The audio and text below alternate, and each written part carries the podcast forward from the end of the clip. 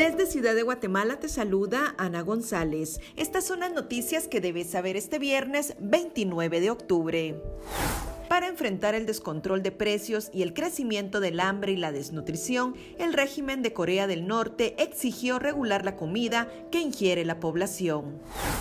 En noticias nacionales, la Comisión de Finanzas del Congreso ajustará la meta de recaudación a 76 mil millones de quetzales en el proyecto de presupuesto 2022. Las remesas de 2021 superan los 11.340 millones de dólares del 2020, según datos del Banco de Guatemala un juzgado de mayor riesgo otorgó arresto domiciliario al exdiputado Julio César López Villatoro, señalado en un caso de corrupción y de financiamiento electoral no registrado. En nuestra sección de República Vive te contamos todo sobre el cambio de nombre de Facebook. También te contamos sobre los principales hechos históricos que marcan las efemérides de este 29 de octubre.